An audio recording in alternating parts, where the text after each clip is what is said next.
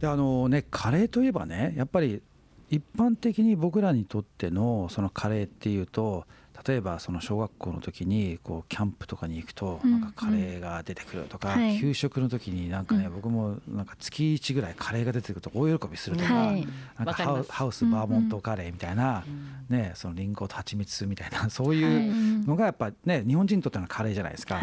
でそれとやっぱりそのスリランカとかインドっていうとねやっぱ全然そのそうですね。カレーってもちょっと違いますよね。別物ですね全く、うん、ねだからそこがやっぱりその吉川さんはあの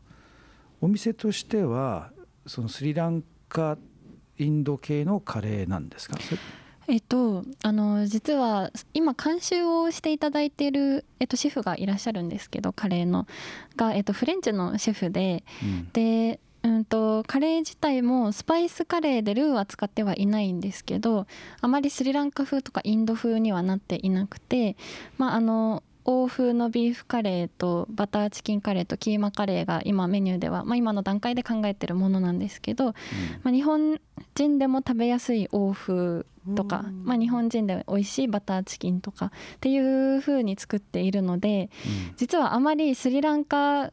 食とかインド食あんまり強くないんですよねうちのお店のは。うんうん、なるほど。ってことはバターチキンはモチーフになってくるんですか？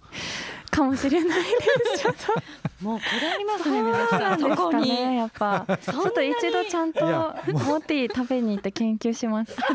あとちょっとフレッシュトマトは本当に試します、うん、今たあの缶詰なので缶のトマトなのでちょっと今日いいヒントいいヒントですねいやでもねモティもね僕たまに行くんですけど、はい、同じ行った時にバタもうねモティ行ったらメニュー見ないんですよメニュー見てもしょうがないからバターチキンって頼むんですけども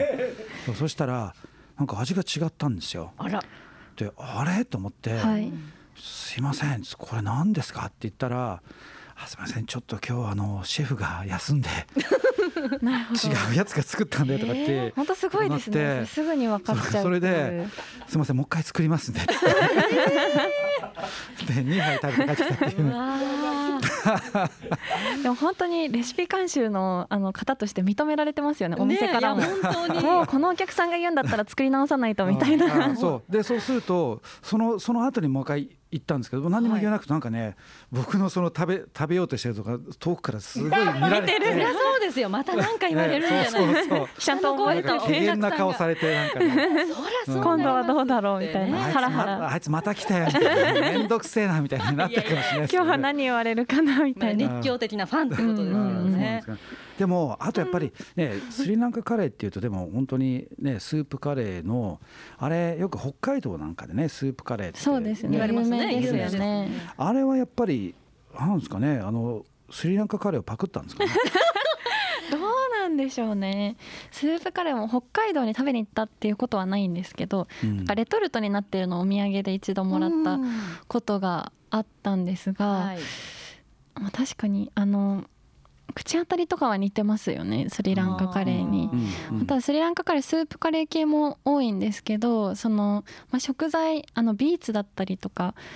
をこう、まあ、スパイスで煮込んだら全部カレーみたいなこう文化なので、まあ、ビーツ、まあ、魚肉もそうですしあと本当にいろんなお豆だけのカレーとか結構食材がそれぞれカレーになってるっていうような感じでお鍋に全部一緒に入れることってあまりないんですね日本みたいに。肉も野菜も一緒っていう風ではなくて本当に食材ごとにあの豆のカレーかぼちゃのカレーみたいな風になっているので全然違いますね全く違いますね、うん、あとやっぱりねじゃあインドカレーって言っても実は僕らが、えー、と一般的に思ってるインドカレーっていうのは本当にインドの北のカレーを僕らがインドカレーって思ってるだけで、例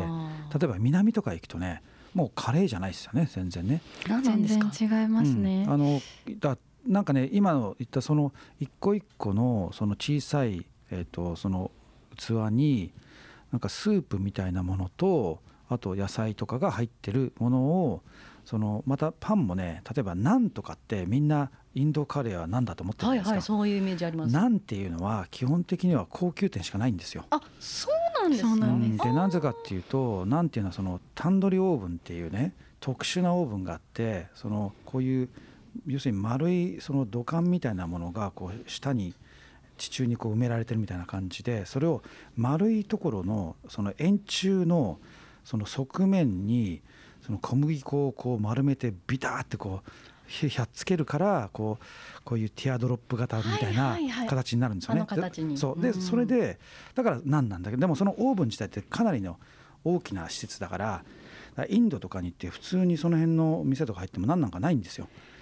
だから基本的にチャパティっていう、うん。要するにその、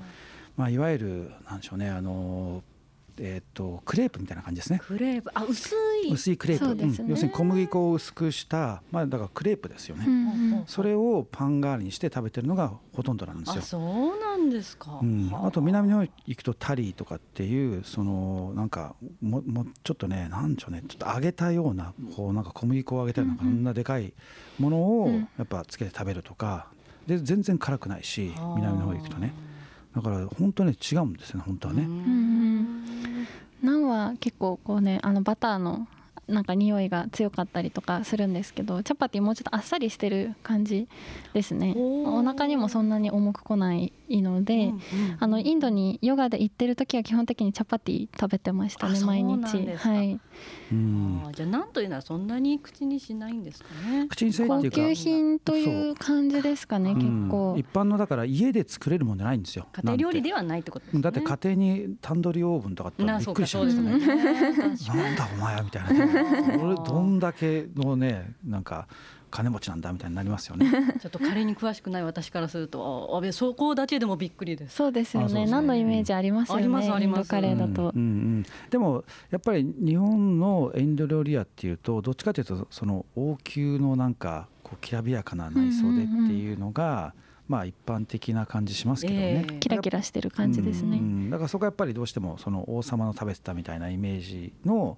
ものを作り出してるんでしょうねそこはね。でもやっぱりあとやっぱ日本のねそのカレーっていうとね本当にそのまあいろいろあるじゃないですか、はい。そのまあ一般的に例えばココイチだったりとか、うんうんうん。ゴーゴーカレーとかなんかいろんなあるじゃないですか、ああいうのでそのやっぱ吉川さんその日本のカレーで好きなものってあったりするんですか？日本のカレーもそうですね。やっぱさっきおっしゃってたみたいに給食でカレー出たらやっぱ喜んでましたし、うん。あとまあ実家で母親が作るカレーもすごく好きだったのでうん。食べてましたけど、あの自分であの一人暮らしで料理するようになってからはあの夏野菜カレーとか好きでよく作ってましたね夏になると。あのトマトの水分だけで、まあ、あとはナスとかかぼちゃとかをゴロゴロ入れてでルーは普通に市販のルーでやってたんですけどあのルーもあの、まあ、バーモントとかいろいろ種類あるんですけどジャワカレーとか。あの2種類ブレンドすると美味しいっていうのを聞いて、うん。まあ、半分半分でルーを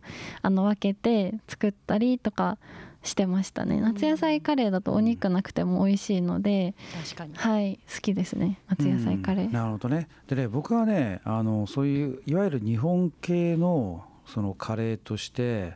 一番うまいなと思うのがねあの日野屋のカレーなんですよ。へー。日野屋も。知ってます？あでも知ってます。うん。美味しいですよね。ねえ。日野屋うん。初めて私このカレー団地に入りました今までもちんぷんかんぷんでしたいやあれ本当うまくないですか？あれ。あ美味しいです美味しいです。ねうんあのあれどうやって作ってるのかわかんないんだけどちょっとだし系なんですかねあああだしなんそこはあの店員さんに聞かなかったです。れねそうですね。まあ、うん、ちょっとそこまでまだそこまでは行ってなんでこんなにうまいんだ。だけどあのねなんでしょうね。ちょっとコクがあってこちょっとこってりしながら、うんうん。でもねなんでしょうね。あの衝撃的な衝撃的なその感想としては例えばラーメンでいうと天下一品みたいな感じですよね。ねラーメンの天下一品ってそのなんでしょうね醤油でもないし、うん。味噌でもないし、うん。なんかよくわかんないじゃないですか。確かにで何入ってるかもよくわかんないんですよ。でも美味しいみたいな。うん。でなんかドロッとしてて、い。やあれは天一でしょみたいな、えええわかりますじゃないですか。うん、だからでまあ多分そのモーティーのバターチキンはまあラーメン界の天一みたいな感じですよね。なねるほど。もうカテゴリーとしてモーティのバターチキンっていうカテゴリーなんですね。そうそれでそれそれで日野屋のカレーもどっちかというとカレーの天一みたいな感じなるほど。ひなやのカレーっていうジャンルみたいな。そうですねところがあるんですねううなんかあれはね結構フランチャイズでね、あれはい。いろんなところありますよね。そうありますよね。ね。あれはあれ福島とかであるんですかね？え私行ったことないです日野屋あって。本当ですか？あ本当に。行ってみてください。栃木宇都宮にはあっったのかな、まあ、本当にあの地元がめちゃくちゃ田舎だったので、うん、外食買い物行くにも結構車で3 4 0分とか行かないとあんまり大きい商業施設がないみたいなとこだったので。お母さんの地元というのが岐阜県のそうです。岐阜県の下呂市なんですけど。うんそうですね。なので本当大学で栃木に来てからいろいろチェーンの飲食店とかが周りにいっぱいあるみたいな環境になってそれまでは本当に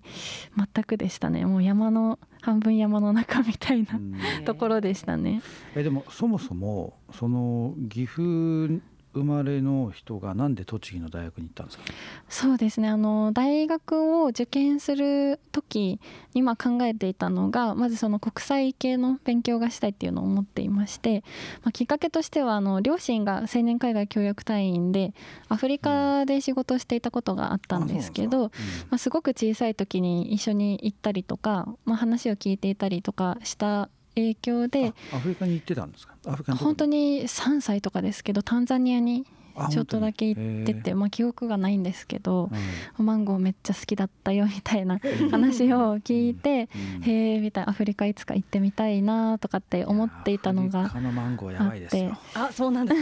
私は何でも書かれます、ね、本当に。だってアフリカね、まあ、僕も1年ぐらいかけてアフリカずっと旅したんですけども、えー。はい、例えばバスとかに乗ってると、こうバスが止まるとねその物売りの人たちがわーって寄ってくるわけですよ。はいはいはい、でマンゴーとかを要するにマンゴーってその辺に木にもうバンバンなってるから、うん。うん、そうですよね。そう。でだから自然になってるわけです。でそのマンゴーをこんなねあの大きなその皿皿じゃないなんかカゴみたいな。カゴ持ってくるわけですよ、はい、それであマンゴーどうだとかって言うから、うんうん、あっつってねいくらって言ったら確かねえっと本当に1ドルとか本当そうですね。何十円とかのレベルですよね。200円ぐらいなわけですよ。でめちゃくちゃ安いじゃんと思ってあじゃあ,、うん、あの買うって言ったら買おうと思ってきて全部かみたいな全部で200円かみたいな1個だと思ったみたいな。でそのマンゴーがめちゃくちゃ美味しくて。いや本当にもう完熟のそうですよね。日本にいるとね本当ね宮崎県産何千円とかなっちゃいますもんね。そうそうそう。なんか1万円とかするじゃないですかそう美味しいやつは。えこれ5個で200円みたいな。そう本当に。安くて美味しいなんてすごいですね、本当にスリランカもそれでいうとトロピカルフルーツすっごい美味しくて安かったのでまあ、パイナップルマンゴーもですけどマンゴスチンがめっちゃ美味しくて衝撃でしたね。こんな美味しいものあるのかって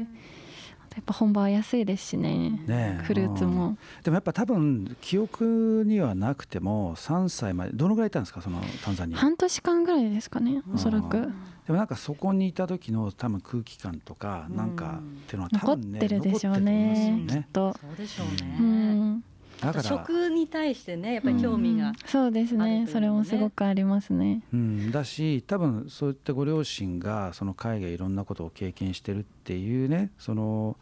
あの環境があるともう自然とそういうねその外に対しての目が向くっていうのはあるんじゃないですかね。そうですねそれはすごくあると思います。で私がその、まあ、栃木の大学行きたいとか、まあ、それからスリランカに行きたいとか急に福島に住むとかって言い出してもやっぱいつでもこう協力的にしてくれてるので、両親が、まあ、それでこれだけいろいろな場所に行ったりとか好きなことをやらせてもらえてるなっていうのもあるので、それは本当両親が海外で仕事していたっていうのが大きいだろうなって思いますね。でもそのじゃあね大学を栃木に行ってでその後にまあ最終的にその福島にね住むっていうその過程の前で例えば他のねところで住もうと思ったその候補地とかあったんですか？そうですね。いつも結構行き当たりばったりというかまあ、うん、ご縁ができたらそこでっていうような感じなので、うん、あんまり候補地とかを考えていたわけではなかったんですけど、まあ、留学先にしろどこか海外で働くにしろやっぱり途上国がいいみたいのはあったので、うん、まあ、そういうヨーロッパとかアメリカに行くよりは、まあ、東南アジアとかアフリカとかに行きたいっていうのはずっと思っていましたね。うんうんうん、福島は本当にあのたまたま今の会社の代表に休学大学休学を決めてインターン先を探していた時に、まあ、東京のイベントでたまたまお会いしてで、まあ、こう人とご飯食べる時間がすごく好きなんですっていうような話でまあ盛り上がって、うん、一度そしたら会社がある福島に遊びにおいでよっていうふうに誘っていただいてで初めて郡山に来たのが2018年の1月ちょ、まあ、2年半ぐらい前なんですけど、うん、まあ、そこであの、ね、クラウドファンディングページにも書いてあるように、はい、まあ、郡山のブランド野菜のキャベツの芯を食べて、まあ、衝撃を受けて、まあ、キャベツの芯がこんだけ美味しいって他のものどんだけ美味しいんだろうっていうので、まあ、半年ここでインターンしてみようって決めてっていうような流れですね。なるほどね、まあ、じゃあある意味その偶然的な出会いもあるんだけども、はい、そのそれだけじゃなくてその中でのなんか自分の感性にこうねそうですね。ものに対してこう本当そうですね。そういうふうに動いてたらいつの間にか福島にいたみたいな感じですね。じゃあもしかしてあと15年ぐらいしたらアルゼンチンのブエノスアイレスで単語踊ってるかもしれないありえますね。全然違うところで全然違うことしてるっていうのは、ね、あもう本当予測はできないですけど、うん、うん、あ全然ありえると思います、ね、地球の裏側とかにいたりしそう。ねその時にその時の出会いとそうですね。いいと思ったものを追求していくと、うんうん、そうですね、そうですね。行動力がお二人なんかちょっとシンパシーね、プロフィールをあの、ね、あの拝読した時に思いました、すごくインドにいらっしゃったっていうのも読んだので,、はい、なんか旅の話とかが聞けるのかなとかって。はい、もうあの僕もあの、ね、人生のそのキャリアとかって通常その大学とかね学校を卒業した後に一番最初にこう就職した場所がその人のなんか人生のアイデンティティみたいな感じになりがちじゃないですか、はいはい、最初に銀行入ったらなんかお前は銀行員かみたいなね、でだから僕はやっぱ最初が外資系の金融だったからあお前なんか金融のやつだみたいな感じに見られちゃうんですよ。みたいなものが、はい、だけどでも僕金融って5年しかいないんですよね。で今の実はその再生可能エネルギーの事業を始めてからまだ8年ぐらいなんですよ。で僕でもあのヒッピーで放浪したの10年やってるんですよ。だから僕はどっちかというとね人生的にはプロのヒッピーなんですよ。ね。アイデンティティ長さで言ったらヒッピーがダントツですね。プロヒッピーなんですよね。金融とかよりも。金融なんかだから全然こんなちっちゃい。半分ですよね。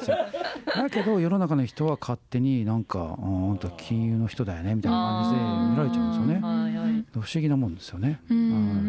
だからなんかそこをねまあ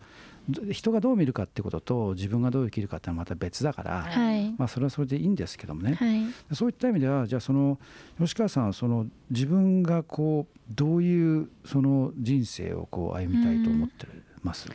そうですね。本当に結構ノープランなことが多いので、まあ、今お話出てきたみたいにやっぱその時々で、まあ、今やってること今だったらカレー屋さんに向けてっていうので毎日やってるわけなんですけど、まあ、それやってる、すごく一生懸命やってればなんかやってるうちに次の道が開けたりとか、まあ、次のなんか出会いとか縁が広がったりっていう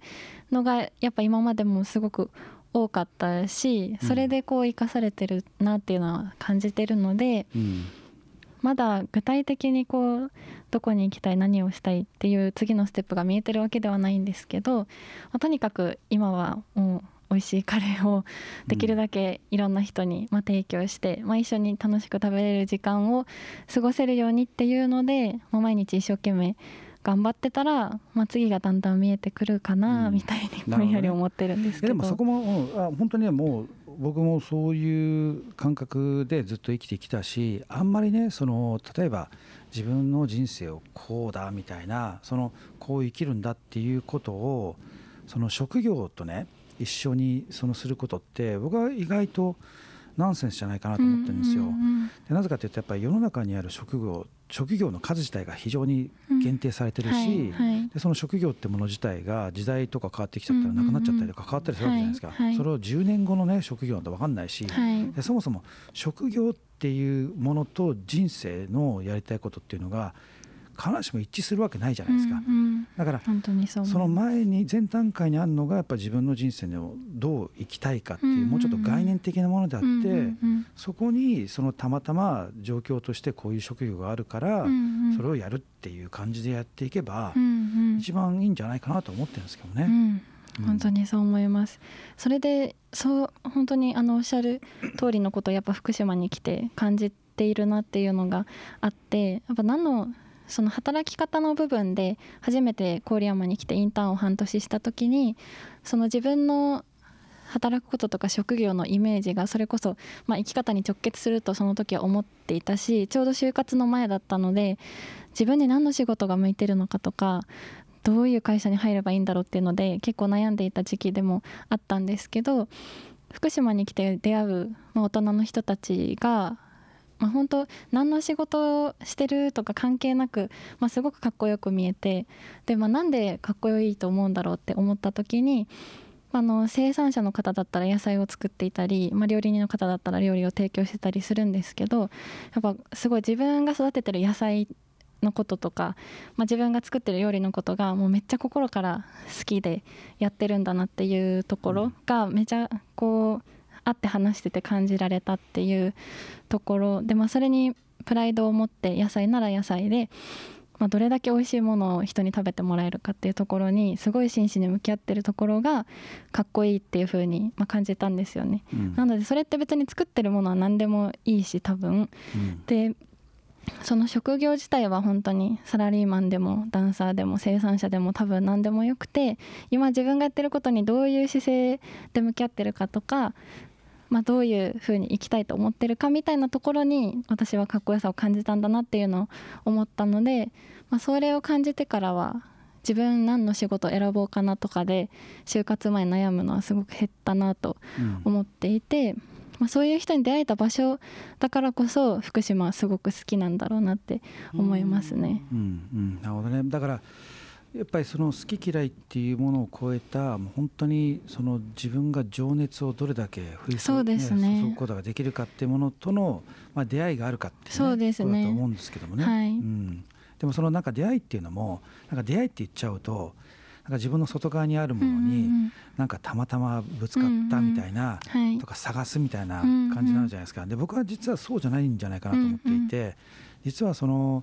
自分の内面性にある何かを欲してるっていうものを探るっていうこととあと外側にあるものを結構いろいろトライアンドエラーをね散々やっていってでさらにその本当に情熱を傾けるレベルまで行くためにはある程度の時間と努力と、うん。そのコミットメントをしたん挙句じゃないと、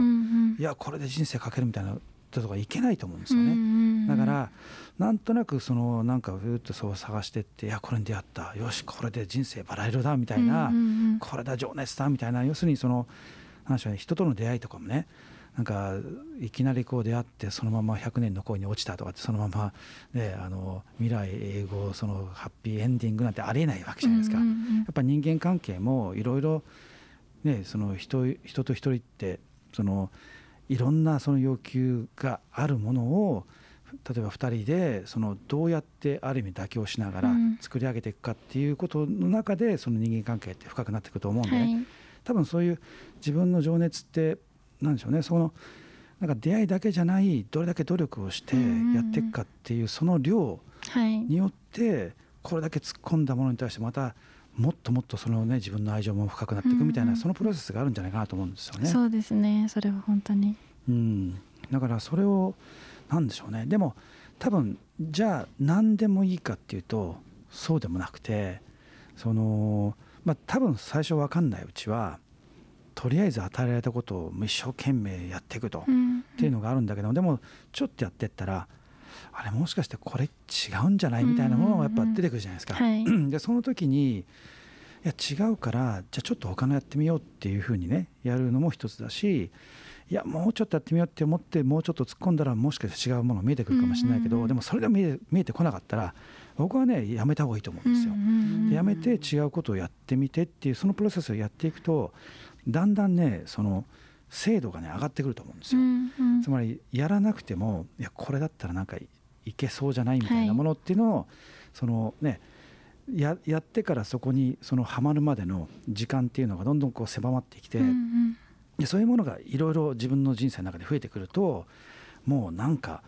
目の周りが全部こう好きなものに囲まれて生きるみたいな感じになっていくんじゃないかなって気がしますけどね。うん。うんうんうん。そうですね、私はそれで言うと、まあ、まだ多分その今おっしゃった言葉で制度みたいなのはまだ全然、ね、働き始めて3ヶ月とかなので、まあ、とにかく今はもうカレー屋さんもこうねこう挙手してカレー屋というよりは本当にいろんな話が舞い込んできたりたまたまタイミングがあったりして、でうん。カレー屋の店長っていうのを任せてもらうことになったので、まあ、本当に今目の前にあるまずはカレーをはい。突き詰めてみて、まあ、それが自分にとってこれから先も、ね、どういう存在になっていくのかみたいなのは、まあ、こう頑張った先でまた判断できたらいいのかなって思いました。じゃあぜひあのモティ超えてほしいんですけど、ねぜひね頑張ります。あのちょっとバターチキンできたらちょっと僕があの何回か食べもに行ちろんです。お送りします。食べてください。ぜひねいやでも吉川さんぐらいね情熱があって行動力があればね超えられるんじゃないかなという。頑張りますはい、今日はお話ありがとうございました。え今回は株式会社 F ライフの吉川美幸さんにお話を伺いました。ありがとうございました。ありがとうございました。ありがとうございました。